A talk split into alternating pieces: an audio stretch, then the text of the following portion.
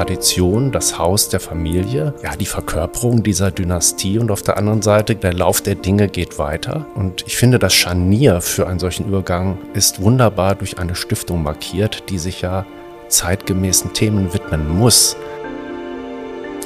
Es ist schon sehr märchenhaft und obwohl ich seit 99 hier jeden Tag herkomme, manchmal steige ich aus, manchmal mache ich ein Foto, manchmal kneife ich mich und denke so, wow, lieber Gott, danke. Zu Hause in Essen, ein Podcast der Sparkasse Essen mit Tobias Häusler. Danke für den Arbeitsplatz Villa Hügel. Kann ich gut verstehen.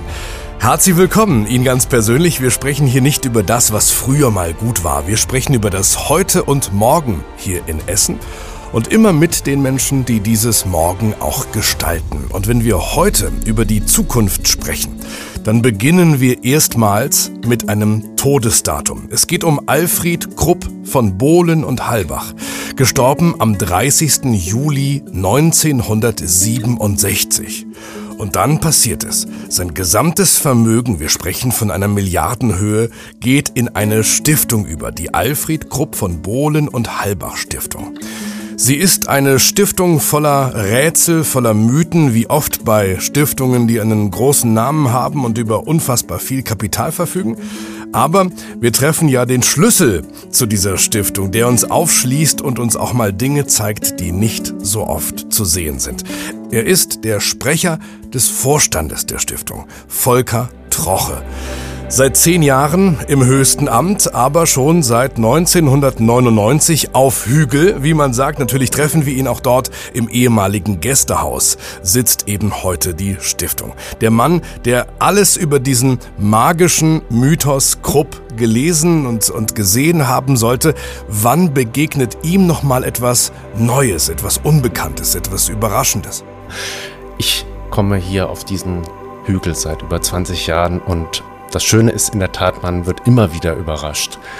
Es äh, gab ähm, auch für den WDR eine Sendung, in der ich durch das Gebäude gehen durfte und ich wusste nie, wie man ja, gibt es ein großes Tonnengewölbe über der oberen Halle, wie man die, die öffnet, die Luken. und ähm, tatsächlich bin ich da oben rumgewandert und äh, habe mir gedacht, da muss es doch eine Möglichkeit geben, auch eine ortsnahe Möglichkeit, diese Luken zu öffnen. Und tatsächlich gab es eine Stange mit einem Haken dran, die dort wahrscheinlich seit ja, 150 Jahre, nächstes Jahr ist es ja soweit, 150 Jahre Villa Hügel dort stand, um diese Luke zu öffnen. Also es sind so die Kleinigkeiten, die man immer noch entdecken darf und manchmal sind es Banalitäten, die einen aber irgendwie happy machen, weil das Haus noch, dieser Ort noch, ja, dieser Mythos noch funktioniert. Sie stehen ja in Ihrer ganzen Arbeit äh, zwischen diesen Polen, ne? also die mächtige Vergangenheit. Wir schauen von hier auf die Villa Hügel und vor den Toren eine Stadt, die das alles ja hinter sich lassen muss, weil die Kohlegeschichte ist, weil sie eine neue Identität braucht. Ist das ein ständiges Spannungsfeld? Ja, das ist das ständige Spannungsfeld der Stadt Essen in Verbindung mit dem Namen Krupp. Das ist das Spannungsfeld, was sich hier auftut an einem ganz bestimmten Ende, nämlich Geschichte, Tradition, das Haus der Familie, ja, die Verkörperung dieser Dynastie und auf der anderen Seite geht die Geschichte, sagen wir, der Lauf der Dinge geht weiter. Und da muss man natürlich einen Blick nach vorne werfen. Und ich finde, das Scharnier für einen solchen Übergang ist wunderbar durch eine Stiftung markiert, die sich ja zeitgemäßen Themen widmen muss. Wir sind eine gemeinnützige Stiftung, die in ganz vielen Bereichen tätig ist und immer wieder die Themen der Zeit, der Aktualität aufnehmen muss. Vielleicht mal in Prozenten. Wie hoch ist der Anteil des Bewahrens, also der Rückversicherung? Was hätte Alfred Krupp gewollt auf der einen Seite? Und der Erneuerung, was braucht unsere Stiftung, was braucht die Stadt an Moderne? Ja, also Stiftungsarbeit ist zu 100 Prozent Gegenwartsarbeit. Natürlich, wenn man hier sitzt, und Sie haben es ja jetzt auch erlebt, Sie kommen hier in dieses Haus, es ist ein Haus von 1914, das ehemalige Gästehaus. Es ist unfassbar schön. Ne? Es ist unfassbar schön, aber es atmet natürlich den Geist der Historie und natürlich in dem Moment, in dem Sie sich hier auf diesem Ort bewegen, sind Sie mitten in der Geschichte. Sie haben einen, einen Herrn, der uns empfangen hat mit weißen Handschuhen. Ja, das hat allerdings was mit Hygiene zu tun. So. Also das, Ach, äh, aber das sind solche Klischees, die natürlich entstehen. Ja. Äh, und ähm, es gibt so einen Moment, wo man auch gegen ankämpft und sagt, hm, das müssen wir vielleicht auch äh, mal ändern. In diesem Spannungsfeld bewegt sich eigentlich jeder der älter wird und wir ganz besonders, aber auf, um, um mir auf Ihre Frage zurückzukommen, 100 Prozent Gegenwartsarbeit, mhm. Stiftungsarbeit ist so großartig, weil sie auch mit vielen jungen Tendenzen und Menschen zu tun hat. Ich hätte immer so ein bisschen, gerade bei dieser erschlagenen Schönheit des Alten, vielleicht auch die Sorge, dass mir da so ein bisschen der Blick aufs Morgen vernebelt. Tja, also ähm, ich liebe ja die Kunst und aus der Kunst kommen sehr schöne ähm, Bilder, äh, unter anderem ein Satz, der Kopf ist rund, damit das Denken die Richtung wechseln kann. Mhm. Das ähm, ist ein wunderbares Bon mot und ähm, ich glaube, das hat da weniger mit Örtlichkeiten als mit geistiger Flexibilität zu tun das kennt jeder und vor allem auch mit dem Nachrücken der neuen Generation. Ja, die Stiftung, Krupp-Stiftung, aber wir sind nicht alle Grauhaare. Ich bin's mittlerweile und haben einen Bart, sondern es kommen neue junge Leute aus dem Hier und Jetzt und die befragen das, was sie hier vorfinden und dadurch entsteht Fortschritt. Ganz automatisch. Das ist wie mit den eigenen Kindern.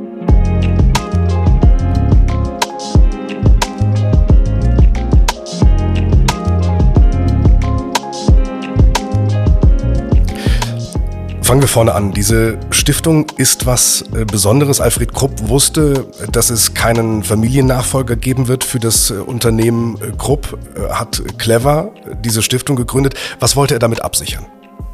Kontinuität.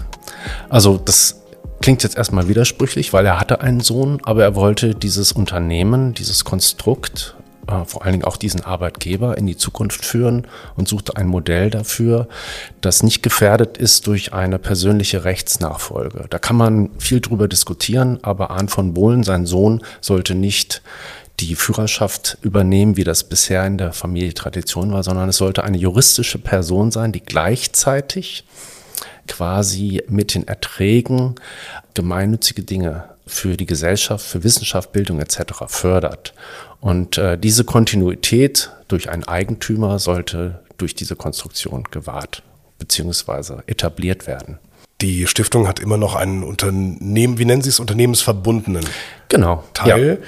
ist der größte Einzelaktionär von ThyssenKrupp. Gute 20 Prozent, ist das noch so? Ja, es sind knapp 21 Prozent. Wir kamen mal, Sie müssen sich vorstellen, Alfred Krupp starb 1967 und die Stiftung wurde durch letzten Willen konstruiert, wurde etabliert und sie besaß plötzlich in dieser logischen Sekunde 100 Prozent Eigentum an dem Unternehmen. Ja. Das war Privatvermögen, das war ein Einzelunternehmer und jeder Aschenbecher und jede Schraube gehörte der Stiftung und dann gab es einen weiteren juristischen Akt. Das wurde alles eingebracht in einen weiteren Rechtsmantel. So entstand die Firma Krupp und die Eigentümerin zu 100 Prozent war die Stiftung. Und heute durch äh, ja, den Lauf der Zeit, äh, es gab Kapitalerhöhungen etc., Fusionen etc., sind wir nicht mehr 100 Prozent, sondern zu 21 Prozent Eigentümerin an der ThyssenKrupp AG. Eine Stiftung darf nicht unternehmerisch handeln. Sie muss natürlich ihr Geld anlegen. Ne? Ihr Geld liegt komplett in den Aktien des Unternehmens ThyssenKrupp. Ja, also ähm, ich bin ja Jurist, äh, Sie gestatten mir die kleine Ergänzung, eine gemeinnützige Stiftung darf nicht unternehmerisch handeln. Es gibt Stiftungen, die haben einen unternehmerischen äh, Auftrag. Wir haben nicht. Hm. Das ist damals schon in der Gründungsphase so ja, vorausgesetzt worden, auch von den Aufsichtsbehörden. Und deswegen haben wir hier kein operatives Geschäft zu verantworten, sondern wir haben unser Vermögen zu verantworten. Und da haben Sie recht, es liegt zu 100 Prozent in den Aktien der ThyssenKrupp AG. Das hat was mit unserer Genese zu tun. Es hat auch was mit unserer Haltung zu dem Unternehmen zu tun. Es gab gute Zeiten, es gibt gerade nicht so gute Zeiten. Wir halten das aus. Ja, wir sprechen auch gleich darüber, äh, auf welche wunderschönen Arten man Geld auch ausgeben kann. Ich weiß, dass Sie darauf warten. Lassen Sie uns das noch schnell besprechen. Also wenn sich diese Stiftung nicht selbst ähm, auffressen will, dann darf sie natürlich keine Anteile verkaufen, das ist klar. Dann muss sie von den Dividenden leben. Die gab es kaum in den vergangenen Jahren. Ähm, wie geht's der Stiftung finanziell? Ja, also auch da äh, darf keine Aktien verkaufen. Die Satzung ist ja mittlerweile veröffentlicht. Da äh, können Sie auch lesen, dass wir ähm, ja eigentlich frei sind in dem, was wir mit dem Vermögen machen. Aber wir haben eine Art Treuepflicht in unserer Vermögensverwaltung oder ein Treuegebot, das die Einheit des Unternehmens möglichst zu wahren, aber auch die Fortentwicklung äh, zu fördern. Und, äh, und unsere Haltung ist natürlich, dass wir so sagen wir es, ein treuer Ankeraktionär sind. Aber gleichzeitig, Sie haben es schon angesprochen, in Zeiten wie diesen muss man natürlich auch ähm, ja, darüber nachdenken, wie das langfristig sein kann, dass diese Stiftung sich auch äh, durch die Vermögensverwaltung äh, unabhängiger macht. Das ist jetzt nicht in dem Sinne akut, weil wir noch Geld haben zum Arbeiten, aber ähm, das wäre sonst sicherlich ein Widerspruch, wenn es eine Stiftung geben muss, die nur einen ganz bestimmten, eine ganz bestimmte Form des Vermögens hält. Ja, und auf, auf Gedeih und Verderb von diesem Unternehmen ja. mit 1,2 Milliarden ja. Euro, glaube ich, abhängig ist. Ja. Ähm, in der Tat. Jetzt kommen die schönen Themen. Wir kürzen das jetzt ab. Sie dürfen das Geld ausgeben. Und es war wirklich ja für die schönen und wertvollen Dinge des Lebens, muss man sagen. Für was denn zum Beispiel? Also wir äh, haben einen Satzungsauftrag, der sehr breit ist. Also wir sind ja nicht nur eine Kunststiftung, wir sind nicht nur eine Erziehungsstiftung, wir haben Bildung, wir haben Wissenschaft, wir haben Medizin, wir haben ein Krankenhaus. Also you name it, we got it. Ähm, äh, ja, also wir fördern Künstler, ähm, äh, den ersten Katalog. Das ist ein ganz langes Programm, äh, den wir fördern für Künstler. Das ist nach wie vor ein wichtiger Bestandteil einer Karriere eines jungen Künstlers. Wir fördern vor allen Dingen junge Leute. Eines meiner Lieblingsprogramme ist das Betriebspraktikum im Ausland. Ach, ich hätte gedacht, was Künstlerisches, nein? Ja, das auch, aber ich finde, der Mensch, wenn er im Mittelpunkt einer Förderung steht, dann, und zwar in einer bestimmten Lebensphase, dann äh, setzen sie mit wenig Mitteln einen sehr effektiven Abdruck eigentlich in das Leben. Und ja. wenn jemand vier Wochen im Ausland ist mit 16, 17, ganz weit weg, ähm, dann kommt er zurück und hat eine ganze Lebensphase hinter sich. Ja. Und die zu finanzieren, die zu organisieren, das machen wir seit vielen Jahren. Über 1000 Schülerinnen und Schüler.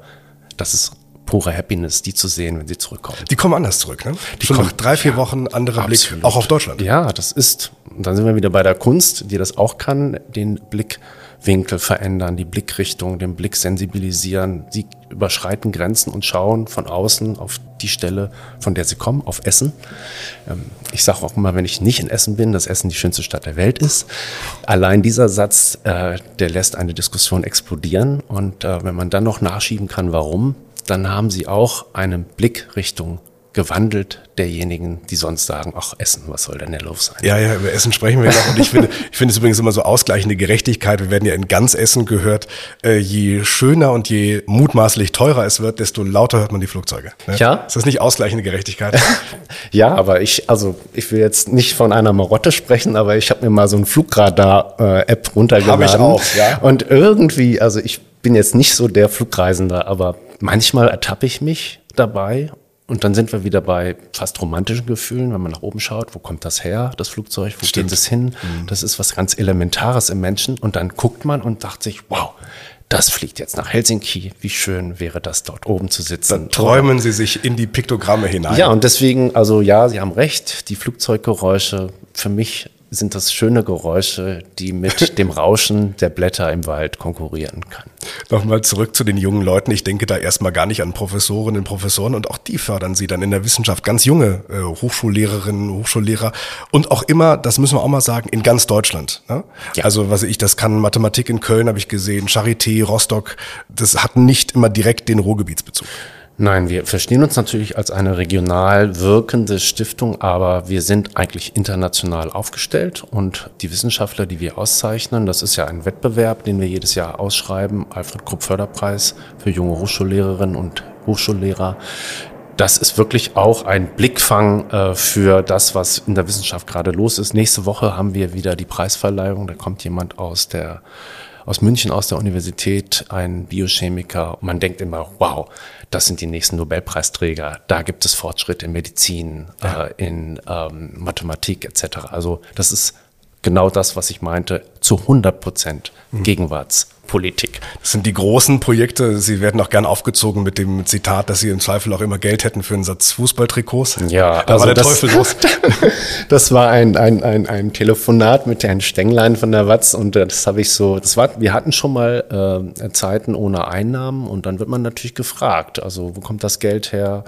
Und ähm, der Satz gefällt mir mittlerweile. Ich äh, war nicht so happy darüber, dass er in der Zeitung stand, aber äh, Sie haben ihn auch gefunden äh, und äh, ich finde ihn mittlerweile ganz gut, weil auch in Zeiten wie diesen, wir haben nicht so viel Ertrag, dass wir also wie ein, ein Museum vollkommen wieder bauen könnten. Das haben wir ja auch mal gemacht. Aber darum geht es auch gar nicht. Die Effektivität, die Effizienz einer Förderung, die beim Menschen ankommt hoffentlich, die kann auch mit wenigen Mitteln ähm, vervollständigt werden. Das ist also, das hat überhaupt nichts mit Summen zu tun. Insofern. Es gibt also Trikots, es gibt, weiß ich, Sechsjährige, ja. die in Krupp-Stiftungen naja, Trikots Nee, nee, das nicht. Wir sind ja kein, wir sind ja kein Sponsor, okay. äh, aber es gibt solche Maßnahmen in will man sagen, in diesen Miniaturen des Glücks. Also ja, Sie, Sie, können sich ja vorstellen, ein junger Fußballer, eine junge Fußballerin, das, äh, die kriegen neue Trikots dann laufen die mit einem anderen Stolz auf das Spielfeld. Klar, und also klar. das sind so kleine Dinge. Also gerade hier. Gerade hier. Und ich finde, na, Geld ist das eine, aber das ist erstmal äh, sehr versachlichtes ähm, äh, Kontextualisieren unserer Arbeit. Das ist der Mensch, wenn der im Mittelpunkt steht und sie sehen, wie mit wenig Mitteln gut organisiert, gut durchdacht, dass sie wirklich glückliche Menschen äh, erzeugen und Menschen, die weiterkommen. Ihnen äh, wurde mal vorgeworfen, dass es da an Stringenz fehlt, an einer Linie, wie Sie fördern. Dabei war es ja Alfred Krupp, der das so offen gehalten hat. Ne? Ja, das, äh, ja, den Vorwurf kenne ich, den lese ich oder den höre ich natürlich nicht gerne. Ähm, ähm, diejenigen, die das sagen, sollten uns dann gerne auch mal eine Programmatik nahelegen. Es gibt Förderschwerpunkte, es gibt Förderlinien, die äh, auch zurückgehen bis in das Haus der Familie Krupp ob es die Segelei ist, ob es die Fotografie ist, auch die Wissenschaft in gewisser Weise, der Fortschritt, der technische, all das fördern wir nach wie vor und da gibt es eine Stringenz, eine gewisse Logik, vielleicht sogar auch mehr als das, hm, eine Tradition.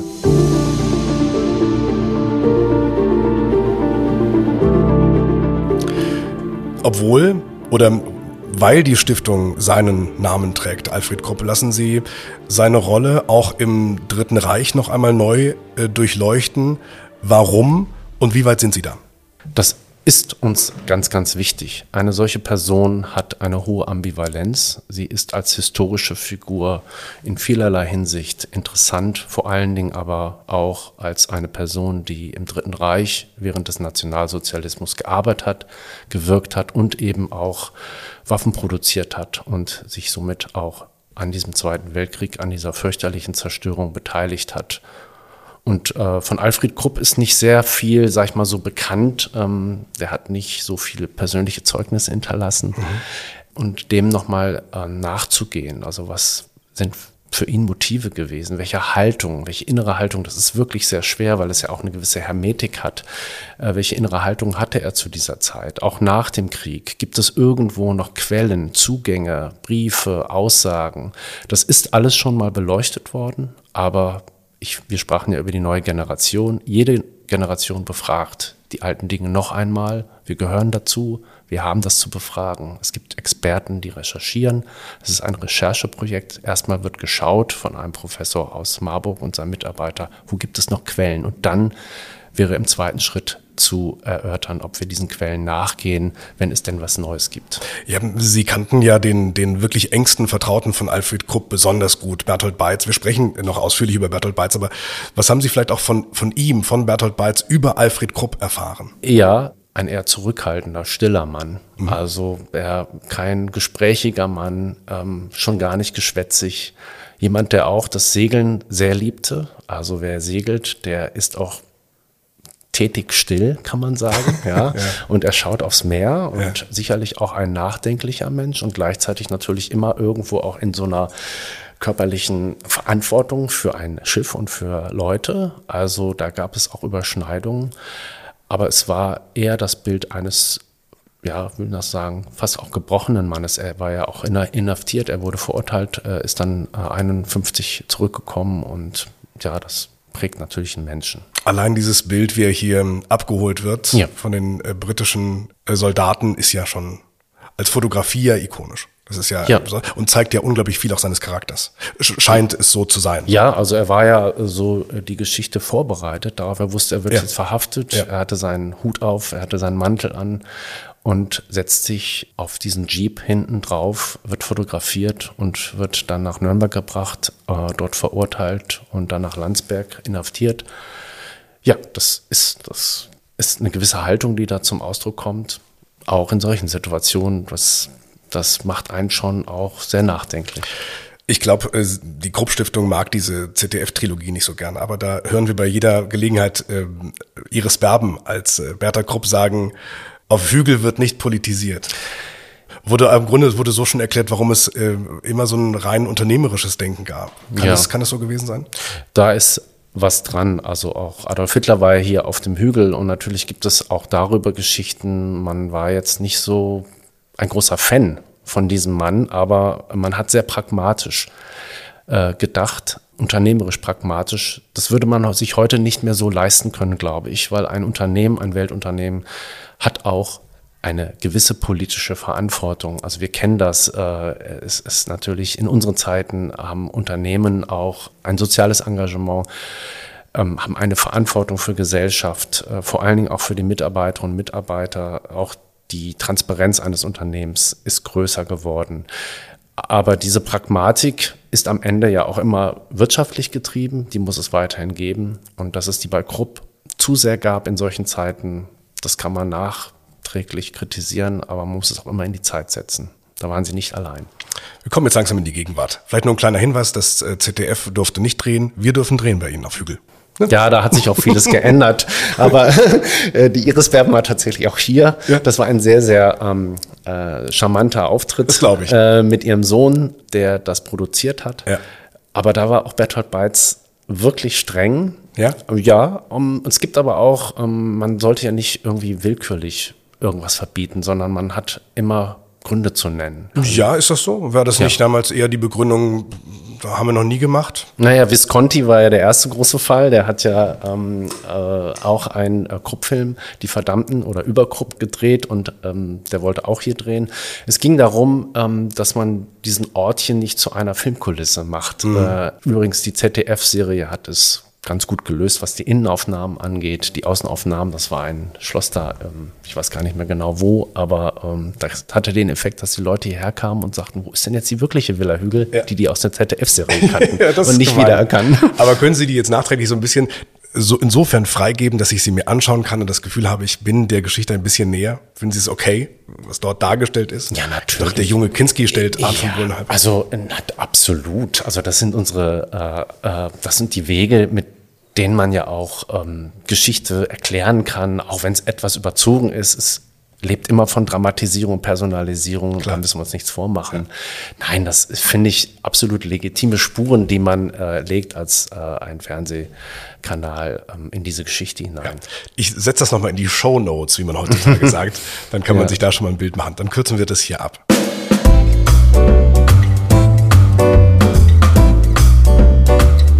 Kleines Zwischenspiel, Bertolt Beitz. Manche nennen ihn ja Jahrhundertmann, Jahrhundertfigur, eine wirkliche Erscheinung. Sie waren sein persönlicher Assistent ab 1999. Wirklich über eine einfache Stellenanzeige? Die Stelle an sich war nicht ausgeschrieben, es war eine andere Stelle ausgeschrieben. Ich bin Jurist, ich wollte weg von der Juristerei und lese eine Anzeige der Alfred Krupp von Bohlen und Halbach Stiftung. Also bei meinem Bewerbungsschreiben habe ich dreimal darauf geachtet, dass das I im Alfred nicht fehlt. Ja. und äh, die suchten einen Juristen für die Förderabteilung. Und ich dachte, wow, das ist genau die Schnittmenge, in der du arbeiten möchtest. Hatte mich beworben, wurde eingeladen, wurde aber irgendwie nicht genommen. Und dann suchte Bertolt Beitz aus diesem Stapel der Juristen einen persönlichen Referenten, weil ein Jurist ging zurück, mein Vorgänger, in das Unternehmen. Und warum er nun meine Bewerbung daraus gezogen hatte, weiß ich nicht. Jedenfalls bekam ich einen Anruf. Ich fuhr hierher, meine Eltern sagten, Bertolt Beitz, wie, den gibt's noch?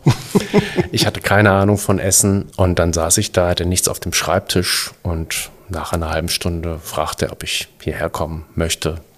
Er sagte dann, sprechen Sie erstmal mit Ihrem Vater, nicht mit meiner Frau. Aber mein Vater hat mir auch einen guten Ratschlag gegeben. Insofern hat er einen Instinkt gehabt und ja, so war das. Der Ratschlag war, mach das.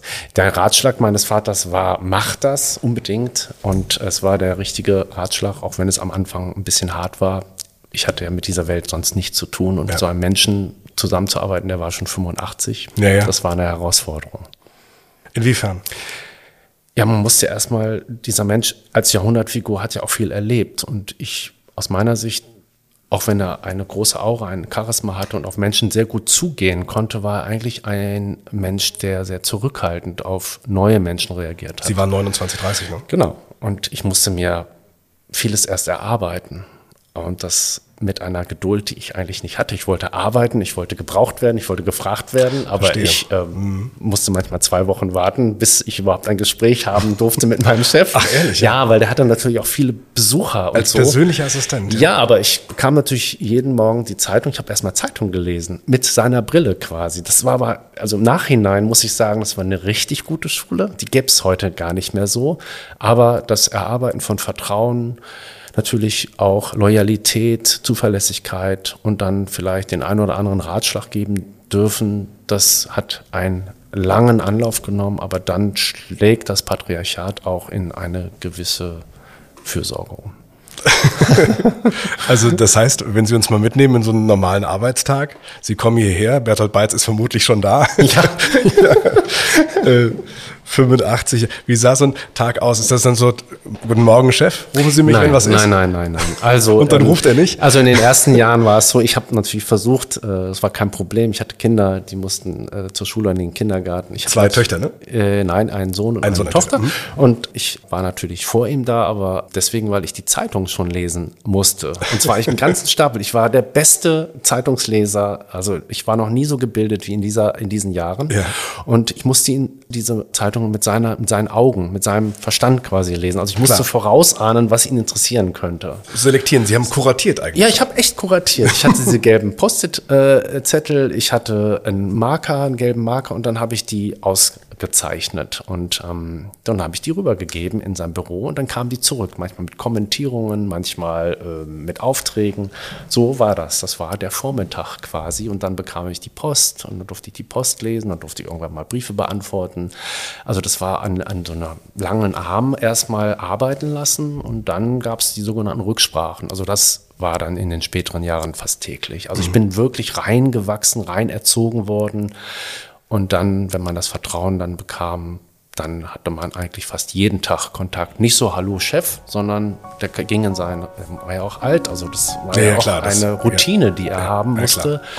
Ja, und in den letzten Jahren war das ein sehr, sehr intensiver Kontakt, ein Vertrauensverhältnis, aber nie väterlich oder so, sondern immer mein Chef. Warum sprechen wir so lange über Bertolt Beitz? Liebe Zuhörerinnen und Zuhörer, es ist natürlich klar, äh, er ist das erste große Gesicht, der erste große Kopf der Krupp Stiftung. Volker Troche ist der zweite große Kopf und über den sprechen wir jetzt natürlich. Heißt natürlich auch, äh, als Arbeitsplatz hatten Sie dann immer, waren Sie immer hier auf, auf Hügel ab 1999? War das immer hier im Haus? Tatsächlich so. Ich sitze auch noch in meinem Referentenbüro. Ach ja. Ich bin nie umgezogen. Ich mag mein Büro, ist eines der kleineren Büros hier und gucke nach hinten raus, nicht nach vorne. Manchmal sehe ich Rehe und Füchse hier. Es ist schon sehr märchenhaft und obwohl ich seit 99 hier jeden Tag herkomme, manchmal steige ich aus, manchmal mache ich ein Foto. manchmal kneife ich mich und denke so, wow, lieber Gott, danke. Ja. Das sagt Hans-Peter Noll übrigens auch über die Zeche Zollverein. Das glaube ich. Ja. Das sind besondere Orte ja. und die hat Essen noch und nöcher. Und äh, da geht es auch um Energien. Da geht es um Geschichte, um Tradition und auf der anderen Seite auch um Urbanität. Und das sind so beides Pole, bei denen man eben auch gut beschreiben kann, was sie einem Menschen geben. Und das sind energetische Momente und deswegen kommen die Leute auch hierher, weil es ein besonderer energetischer Ort ist. Der hat was mit Monumentalität, der hat was mit Schicksal zu tun, der hat aber vor allen Dingen mit Menschen zu tun, wenn sie dann vor das große Gemälde sich stellen und diese Familie in der letzten Generation sehen und dann eben aber auch ausatmen können. Und dann fliegt noch ein Flugzeug über die Köpfe nach Helsinki. ja, ist doch wunderbar. Was für ein Gemälde. Ihr privates Leben fand dann allerdings nicht in Bredeney statt. Sie haben dann auch diese Urbanität immer auch als Ausgleich gesucht, so ein bisschen Kontrast? Ja, wir haben in Bredeney gewohnt, aber es war immer Rüttenscheid. es war immer äh, diese Straße. Echte Menschen. Echte, Ach nein, das ich darf echte ich nicht Menschen. sagen. Wir haben auch sehr viele Fans in Bredeney. Ja, also. Aber Sie wissen, was ich meine, der, der Kontrast zur Villa also ich bin ja Ich bin ja zum ersten Mal hier nach äh, Essen gefahren. Da habe ich mit einem Busreiseunternehmen Vincent van Gogh und die Moderne mir anschauen wollen im Volkwang Museum. Und dann fuhr ich mit einem Shuttle auf den Hügel. Da war, glaube ich, St. Petersburg die Ausstellung. Und ich wollte in Bredeney was essen. Ähm, Also man möge mir das verzeihen, aber in Bredeney, es gab kein Bredeney-Zentrum, wo man irgendwie mal ins Café gehen konnte. Aber ein paar gute Restaurants gibt es. Es gibt mittlerweile, die Straße hat sich gemausert. Ähm, das war ja Anfang der 90er Jahre, Ach so. Zeitpunkt, von dem ich rede. Aber natürlich, ich finde Rüttenscheid, was das angeht, mh, ja, die urbanere Gegend, aber sie führt ja letztendlich auch nach Bredeney hoch. Also insofern sollte man das auch in einer Verbindung sehen. Ach ja, das, das weiß ich über Sie, dass Sie mittlerweile in Rüttenscheid leben. Ich weiß, dass Sie stolzer Sparkasse-Kunden sind. Das ist richtig. Und ich habe mir sogar sagen lassen, Sie halten das für ganz normal. Wo soll man denn sonst? Also, Sie sind der ideale Gast. Neulich hatte ich ein nettes Gespräch und dann, ich weiß gar nicht, wie wir drauf kamen. Habe ich gesagt, ja klar, Sparkasse. Und dann, was waren junge Leute wie Sparkasse? Ich finde diese, ich finde diese Dialoge ähm, richtig und wichtig, weil man geht ja, ich bin mittlerweile 54 mit Selbstverständlichkeiten. Das bleibt gar nicht aus durchs Leben. Und wenn dann Leute mit am Tisch sitzen, die sagen, wieso ist das selbstverständlich, dann fängt man an zu denken, dann kommen die Dinge in Bewegung. Ach, lassen Sie ruhig. Nein, also Sparkasse bleibe ich natürlich. So. Äh, aber äh, das sind die Momente, ähm, die einen ja eigentlich auch jünger machen, als man ist. Ja, und wenn man ein bisschen recherchiert, ist ähm, der Stiftungsvorstand, der hier vor mir sitzt, im Grunde fast wie ein Gesicht von zwei Gesichtern. Da schlummert auch eine Art äh, äh, Wilder in ihnen, ein Künstler, ein im besten Sinne äh, Verrückter, hätte ich was gesagt. Wer ist dieser zweite Volker Troch? Und kann ich den hier überhaupt treffen oder müssten wir uns jetzt in Rüttenscheid unterhalten? Ja, also natürlich, ich sitze Ihnen gegenüber. Ähm, insofern treffen Sie ihn auch hier. Ähm, ich wollte jetzt gerade fast meine Haare lösen und Ihnen zeigen, wie lang meine Haare sind, aber das hat eher mit Corona zu tun und äh, weniger Besuche bei den ähm, Friseur. Also. Aber in der Tat ähm, ist, äh, schlagen da zwei Herzen in meiner Brust.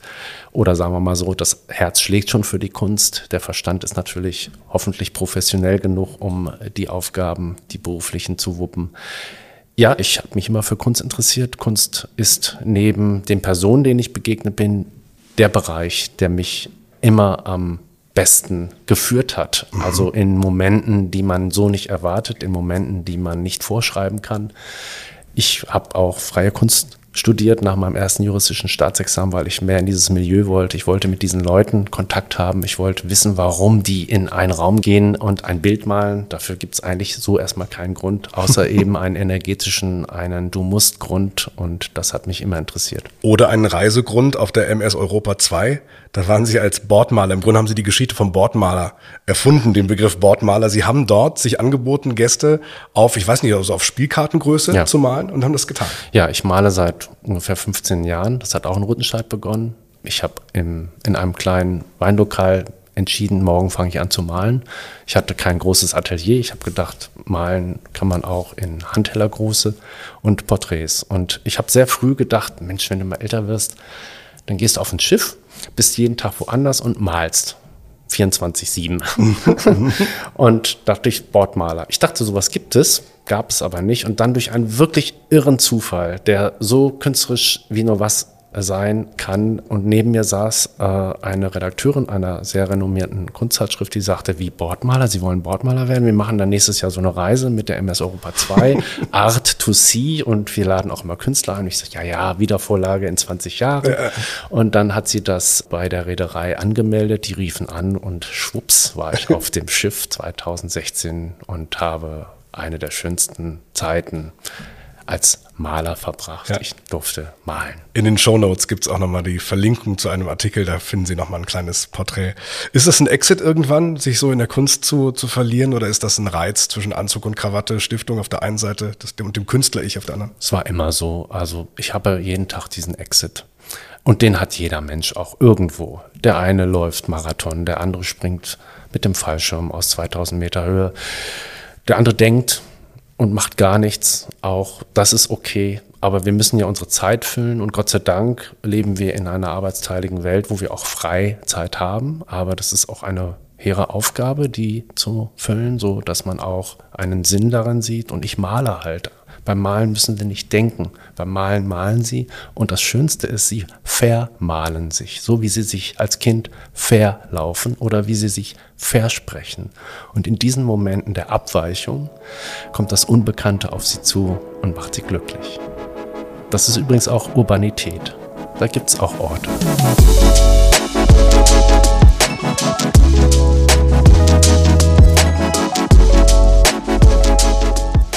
Arbeiten wir zum Schluss ähm, noch an unserer schönen Stadt gemeinsam. Die Ziele sind ja ähnlich denen der, der Sparkasse Essen.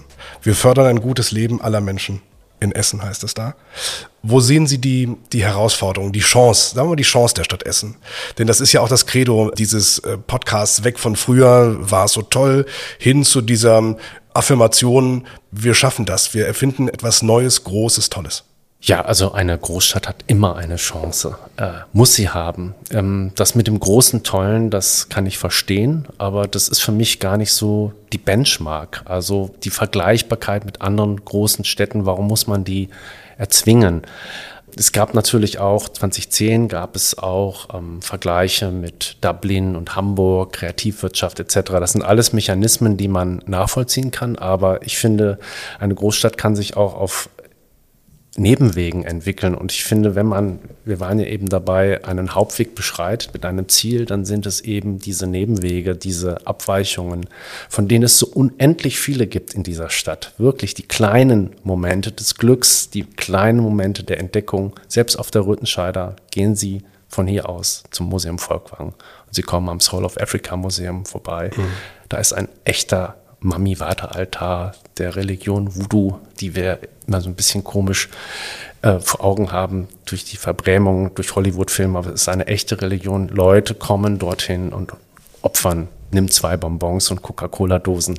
Es ist ein energetischer Ort, der liegt auf dem Weg äh, ins Volkmann-Museum. Mhm. Äh, das hat diese Stadt Essen und von diesen Orten gibt es unzählige mehr. Und das ist auch eine Chance einer Großstadt. Ich glaube, auch wirklich eine große Empfehlung ist einfach wirklich viel zu Fuß zu machen und ja. mal zu, zu entdecken. Wie kann die Krupp-Stiftung denn diese Nebenwege ausbauen? Wie kann sie das fördern? Also ich sag mal so, wenn Sie. Wenn ich jetzt mal mich umschaue, sehe ich einen großen Museumsanbau zum Beispiel. Das sind jetzt nicht die Nebenwege für mich. Nein, aber nehmen Sie es mal wirklich buchstäblich. Also wir äh, werden ja nächstes Jahr 150 Jahre Villa Hügel feiern.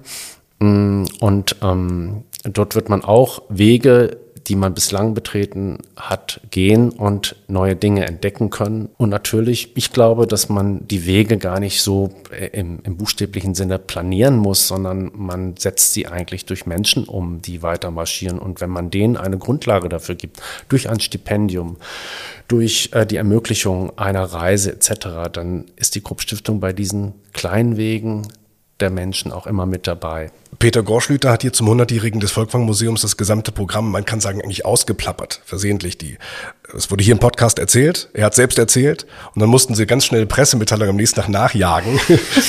Jetzt übrigens offiziell, hier ist das Programm. Was machen Sie zum 150-jährigen? ja, also was machen wir zum 150-jährigen? Ich versuche es mal in einer Abstraktion. Genau, versuchen Sie es doch mit einem Rätsel. Ja, also es wird sehr viel äh, erleuchtet werden hier äh, und zwar auf eine Weise, die vor allen Dingen für diesen Ort neu ist. Es hat viel mit Licht zu tun, ähm, es hat ähm, mit neuen Bildern zu tun, es hat was mit Möglichkeiten dieses Gebäudes zu tun, was nicht nur als eine Art Museum, sondern auch als eine Art ähm, Projektionsfläche dienen kann. Es hat was mit Formaten zu tun, die es bislang eben an diesem Ort nicht gab. Also einen kleinen Foodtruck hatten wir jetzt schon mal, so als Probe. Mhm. Das war für viele eine Sensation. Ja, das hat es ja sogar in die Zeitung geschafft. Ja, es gab was zu essen ja, vor der Villa Genau, Hügel. ja, ja. Sah aber süß aus, das Foto war schön. Ja, es hat auch geschmeckt. Es kommt das wieder? Ja, das kommt wieder.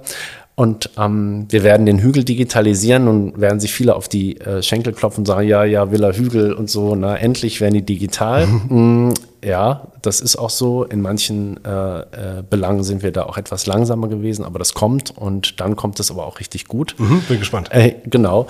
Und ja, wir haben uns vorgenommen, den Hügel dann doch zu öffnen, ohne den besonderen Charakter dieses Ortes zu verlieren. Denn man darf bei allem Fortschritt auch nicht verhehlen. Es gibt Menschen, die gerade hierher kommen, weil sie eben mit diesem Fortschrittsdrangsal nicht konfrontiert werden. Das mhm. ist auch ein Ort der Kontemplation, ein Ort der Ruhe, ein Ort des äh, nicht aufgefordert werdens, irgendwas zu tun und das auch mit weiterzutragen, ist eine Aufgabe, die wir umsetzen werden. Wir verfolgen das. Für den Newsletter habe ich mich schon eingetragen. Das kann man nämlich auf der Seite. Das ist sehr praktisch. Bei Instagram kann man Ihnen folgen. Das lohnt sich auch. Ne? Ja. Da ist auch wilder, da ist nicht, nicht nur ausschließlich Kontemplation, da geht's auch manchmal rennend durch die Flure. In weißen Kleidern habe ich gesehen. Das ist auf jeden Fall bunt.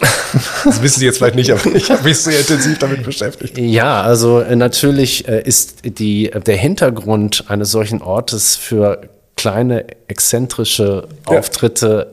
Extrem gut. Ja, klar. Und äh, das hat eine Art Verstärker-Effekt dann. Und das auch zu nutzen, gut zu nutzen, ähm, warum nicht? Darf ich Ihnen zum Abschluss noch eine Bonusfrage stellen, die mit dem anderen, was wir besprochen haben, nichts zu tun hat? Mhm. Das ist eine Art Urban Legend, die sich verbreitet. Und Sie können mir sagen, ob das stimmt oder nicht. Es hieß, es gäbe eine Intensivstation im Dauerstandby für Bertolt Beitz im Krupp-Krankenhaus. Stimmt das? Nein. Nein? Ach, also, schade. Ich hätte das Gefühl, ja, rund also um die Uhr hochzufahren. Also es gab natürlich ähm, dieses äh, dieser Ort war natürlich für ihn wichtig. Der war 99, als er starb. Also ähm, da gab es natürlich auch, er hat das Leben geliebt, wirklich sehr, sehr geliebt. Er war ein leidenschaftlicher äh, Mensch im Hier und Jetzt und äh, natürlich hatte er Sorge. Äh, in so einem Alter ähm, gab es Momente, wo man wirklich am Leben dann auch hängt und sagt, oh Gott, äh, Blutdruck und so weiter. Also das waren so Dinge und da wollte er natürlich eine gewisse Nähe haben zu den Ärzten, zu dem Haus auch. Und ähm, aber in der ja, Perfektion, die Sie jetzt beschreiben, der Exklusivität, ich weiß davon nichts. Schön, auch eine schöne Antwort. Volker Trocher, vielen Dank für das tolle Gespräch. Sehr gerne, Herr Häusler. Ja, Sie sehen es schon, die Episode ist ein bisschen länger. Wir hätten auch wirklich direkt dort weitere aufzeichnen können. Ich meine, Krupp, das ist natürlich Teil der DNA unserer schönen Stadt. Wir kommen bestimmt wieder. Also jetzt erstmal die Idee klar, eine gute halbe Stunde Krupp Stiftung. Kommentieren Sie gern. Feedback ist ähm, sehr willkommen. Und in den Show Notes, habe ich versprochen, finden Sie all die Dinge, über die wir gesprochen haben. Zum anklicken. So, und dann hören wir uns auch schon wieder in der kommenden Folge, in wenigen Wochen schon, ne? zur Weihnachtsfolge, natürlich mit weihnachtlichem Gast. Bis dahin, schöne Lichterwochen, wie wir hier sagen, ne? hier in unserer schönen Stadt.